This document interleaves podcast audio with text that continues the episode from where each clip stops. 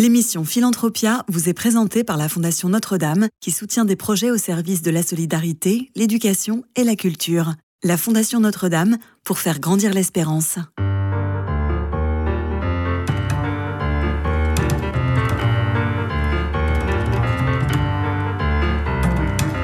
Philanthropia, Simon Tatro.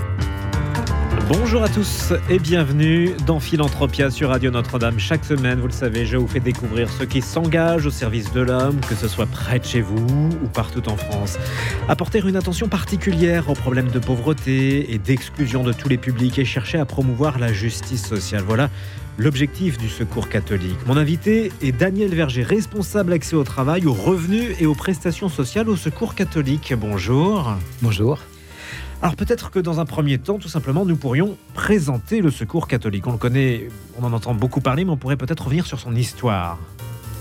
Alors le Secours catholique euh, a été créé en 46, en 1946, donc euh, au sortir de la Seconde Guerre mondiale, à une époque où il y avait beaucoup de choses à faire, où la situation était à la fois porteuse d'espérance, mais aussi euh, avec beaucoup d'enjeux sociaux, de, de, situations à reconstruire. Il fallait un peu réinventer une société euh, où, on pouvait bien vivre. C'est l'époque de la, de la création de la sécurité sociale, une des plus grandes inventions du XXe siècle. Euh, et c'est aussi une époque qui a vu euh, donc monseigneur Rodin fédérer différentes initiatives et créer le Secours catholique. Et tout de suite, il a eu deux, deux intuitions qui me semblent essentielles pour aujourd'hui encore. D'une part, dire le Secours catholique, ça va être une organisation qui va aider, mais c'est aussi une une entreprise de pédagogie. Et donc, l'enjeu était aussi d'éveiller à, la charité, à la solidarité, euh, d'où l'importance accordée à, la communication et, aux activités d'éveil et d'animation, notamment des communautés chrétiennes, par exemple. Et puis la deuxième intuition, qui reste complètement d'actualité, c'est de se dire que eh bien, le Secours catholique vivra parce qu'il aura un réseau de bénévoles actifs, engagés, un peu partout en France, et c'est heureusement toujours le cas aujourd'hui. Alors les intuitions, les valeurs, bien sûr. Quelles sont les principales missions du Secours catholique? Le Secours catholique cherche à, euh, lutter contre la pauvreté, donc à accueillir des personnes en, situation de pauvreté qui viennent nous voir dans les, les 2400 lieux d'accueil euh, répartis en France. Euh, ils viennent pour demander en fait d'abord une écoute, donc un, temps où on peut se poser, où on peut être en confiance et où on peut bah, évoquer ses problèmes et aussi demander une aide parce que la, situation de pauvreté euh, reste très importante en France. Elle s'aggrave même plutôt au sortir de, la crise du Covid. C'est ce que montre notre dernier rapport. Et donc, il y a aussi beaucoup de besoins euh, de type euh, bah, absence de revenus ou revenus très insuffisants, donc des besoins alimentaires ou de démarches administratives pour avoir accédé à ces droits et, à des prestations sociales, par exemple. Besoin d'être remis aussi en confiance pour pouvoir se projeter vers l'avenir besoin de, euh, de, pouvoir aider euh, à l'éducation des enfants par, par, des, par exemple par de l'accompagnement scolaire. Voilà, c'est tout type de, de situation. Et, le secours catholique, donc, a un côté très, très polyvalent. Euh, mais le, cœur, c'est d'être dans la rencontre, dans la fraternité et de, de vivre quelque chose de, de, positif avec les personnes qui viennent nous rencontrer. On l'a caressé un peu du bout du doigt. Quelle est la, vocation du secours catholique? Je crois que sa vocation aujourd'hui, alors les statuts disent que notre vocation est de faire rayonner la charité. Euh, c'est-à-dire euh, ce, cœur aimant un peu de, de, l'Église, euh, mais pas que de l'Église d'ailleurs, parce qu'il y, y a, des chrétiens, il y a des, des personnes qui sont, sont, moins en lien avec la foi chrétienne, voire pas du tout, qui sont aussi acteurs du secours catholique. Mais donc c'est de faire rayonner cette charité au, bon sens du terme, c'est-à-dire au sens de, de l'amour en acte, euh, et donc de, bah, dans, ces rencontres, de, faire en sorte que les personnes puissent se sentir euh, accueillies, aimées, et aussi avoir une réponse concrète à leurs besoins, puisque ce sont toutes des personnes en situation de très grande précarité, souvent de très grande pauvreté, qui viennent nous rencontrer. Est-ce qu'on peut donner quelques chiffres clés du secours catholique, le nombre d'intervenants, de, de, bénévoles, de salariés, mais également de bénéficiaires peut-être? Alors oui, nous, nous aidons euh, à peu près un million de personnes chaque année. Ah donc c'est considérable. Euh, sur tout le territoire Sur tout le territoire français. Nous avons aussi une action internationale euh, qui consiste à, financer des projets auprès d'autres partenaires, notamment des Caritas, puisque le Secours catholique, c'est aussi Caritas France, c'est-à-dire le, membre français du réseau Caritas Internationalis, qui est basé à Rome. Et euh, au niveau de l'international, nous aidons plutôt euh, entre 2 et 3 millions de, de, personnes euh, par an, mais plus indirectement, puisqu'il s'agit d'aide financière pour l'essentiel auprès de partenaires. alors, au niveau français, donc un million de, personnes aidées, ça fait beaucoup de, ménages en situation de, donc de, grandes difficultés ou de, ou de, grandes précarités, euh, grâce à l'engagement parfois très important hein, de, 60 000 bénévoles comme ordre de grandeur, des personnes euh, donc de tous âges et de toutes conditions qui viennent donner quelques heures ou donner euh, beaucoup plus. Et puis évidemment grâce à l'engagement de d'à peu près 500 000 donateurs qui bon, qui nous aident grâce à leurs dons et mmh. dont on a évidemment beaucoup besoin puisque le, Secours catholique est financé pour euh, à peu près 80% euh, par, par les dons, euh, dons, en, dons financiers qui arrivent notamment chaque année, particulièrement en cette fin d'année, mais aussi par les legs qui sont aussi une source importante de, de dons, le fait de pouvoir léguer à, la, à la fin de sa vie. Et puis le reste, c'est des contributions des personnes par exemple, dans les, dans les épiceries sociales et solidaires, on demande une petite participation euh, aux personnes qui, viennent dans ces épiceries. Et c'est utile et important parce que ça, ça permet finalement d'acheter soi-même, de choisir et d'acheter, d'acheter soi-même la, nourriture. Et ainsi, on, bah, c'est ce qu'on appelle un accès digne à l'alimentation. Les personnes sont très heureuses de pouvoir contribuer aussi au fonctionnement de cette euh, épicerie qui, malgré tout, propose des, produits à, des prix euh, extrêmement bas. Euh, et puis, euh, le reste, c'est aussi des subventions publiques euh, qui sont importantes pour nous. Et puis donc, on a aussi une équipe de, salariés, de près de 1000 salariés, qui animent et aident l'ensemble de ces activités. Alors, comment fonctionne le, secours catholique au quotidien? Comment agissez-vous auprès des plus fragiles?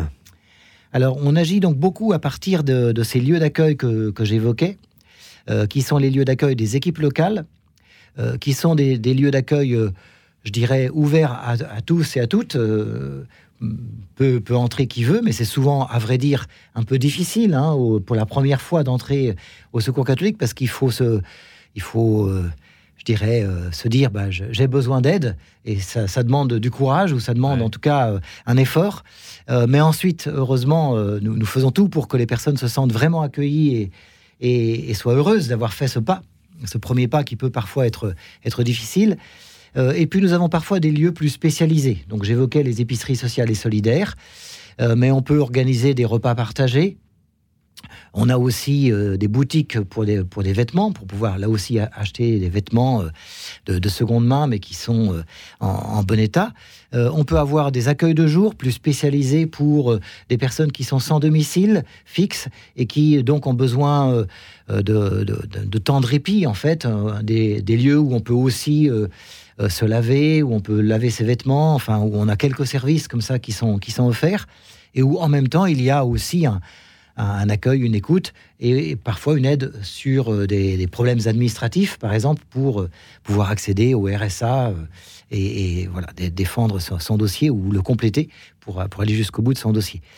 Et puis, il y a aussi parfois des activités où on va vers les personnes. Par exemple, depuis quelques temps, on, on mobilise ce qu'on appelle les fraternibus, donc des bus de la fraternité, qui se déplacent, comme le, nom l'indique un peu, qui se déplacent dans, les villages, en milieu rural par exemple, euh, pour aller rencontrer euh, euh, chez eux, ou au moins sur la place du village ou, la place de l'église, se, poser là et puis avoir un temps d'accueil. Et ça, c'est important, notamment dans les milieux ruraux où les services sociaux ont souvent déserté et où aussi beaucoup euh, d'activités ne, sont plus là, et où l'isolement peut être aussi important euh, pour donc aller vers, vers, les personnes, aller à leur rencontre. À vous écouter, Daniel Verger, on sent que le rapport humain, la rencontre est très importante au sein du Secours catholique. Est-ce qu'il y a une rencontre, vous, qui vous a marqué? Pas une, j'imagine, beaucoup. Oui, beaucoup.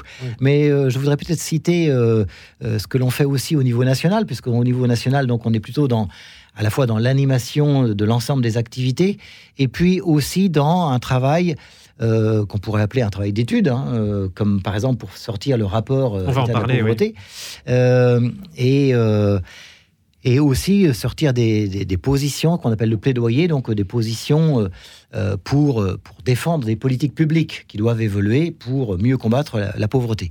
Et en fait, aujourd'hui, on le fait autant que possible avec des personnes en situation de précarité elles-mêmes. Et je, pense en particulier à, deux, personnes avec lesquelles on a beaucoup travaillé pour, enfin, d'un groupe de Lyon, euh, donc de, personnes en situation de précarité, qu'on appelle un groupe de mobilisation citoyenne, euh, qui sont des femmes. Euh, et avec elles, et en fait avec d'autres personnes en situation de précarité, on a on s'est réunis un certain nombre de fois et on a, on a produit un rapport qui s'appelle Un boulot de dingue, reconnaître les contributions vitales à la société, c'est-à-dire qui montre à quel point, et c'est vraiment ce qu'a été leur, leur témoignage, euh, à quel point le, fait bah, d'être actif, euh, c'est pas réservé à ceux qui ont un emploi. Euh, et qui, ont une rémunération pour cela, mais c'est aussi le, fait de, bah, de, quand on est dans, en situation de précarité, on doit se débrouiller pour faire en sorte que les enfants ne, ne subissent pas trop les conditions de, pauvreté. et l'une d'elles nous disait, bah, en fait, moi maintenant, quand, quand j'arrive à avoir euh, à sécuriser, disons, le fait que mes enfants puissent manger, à sécuriser qu'ils soient euh, en, situation à peu près correcte, ça me, ça me rassure. Et, moi, je suis. Euh, enfin, je, passe après. Et, en fait, notamment, une des, phrases qui m'a beaucoup marqué, c'est le fait de dire finalement, ça m'arrive assez souvent de, ne pas manger. Parce que quand je ne mange pas, ça ne se voit pas. Les gens ne, ne, pensent pas que, que, je suis pauvre. Et par contre, je fais attention à, à mon apparence pour justement euh, que la, vie quotidienne ne soit pas marquée par le regard euh, euh, souvent quand même méprisant ou en tout cas difficile que l'on peut avoir quand on est perçu comme pauvre. Voilà, donc c'est avec ces personnes, donc notamment ces femmes, puisque en l'occurrence ça a été beaucoup des femmes, que nous avons pu construire cette réflexion. Et aujourd'hui, le rapport État de la pauvreté, il se construit aussi avec l'analyse des personnes en situation de précarité. Justement, ce rapport euh, publié tout récemment par le Secours catholique État de la pauvreté en France, et cette année, l'association pointe une aggravation de la pauvreté qui frappe en premier lieu les femmes. Qu'est-ce que ça dit, ce rapport? Eh bien, il, dit deux, choses essentielles. D'une part, que la situation de pauvreté s'aggrave. Alors, l'INSEE ensuite a confirmé qu'elle s'aggravait en nombre. Donc, euh, en arrivant avec... Euh, maintenant 14,5% de la population. et comme l'INSEE ne compte pas euh, notamment les personnes qui sont euh, en logement collectif ou, euh, ou en situation irrégulière en France. Ça fait même probablement un peu plus, dans la réalité, plutôt près de 15%, alors que nous, on les rencontre beaucoup, ces, ces personnes-là. Donc une, situation qui s'aggrave en nombre, mais nous, on a surtout perçu le fait qu'elle s'aggravait dans ce qu'on appelle parfois techniquement l'intensité de la pauvreté, c'est-à-dire le fait que le, revenu médian a baissé des personnes que nous recevons. Ça, il est aujourd'hui à 538 euros. Donc la moitié des personnes euh, ont moins de 538 euros par mois de, ressources. Euh, avant, euh, toutes les dépenses à faire. Donc vous voyez qu'avec ça, on ne paye pas un loyer, de, l'alimentation et plein de dépenses obligatoires. donc il y a un moment, il faut faire des choix, des choix drastiques. Et c'est souvent l'alimentation qui, trinque ou alors on doit faire appel à, à de l'aide alimentaire.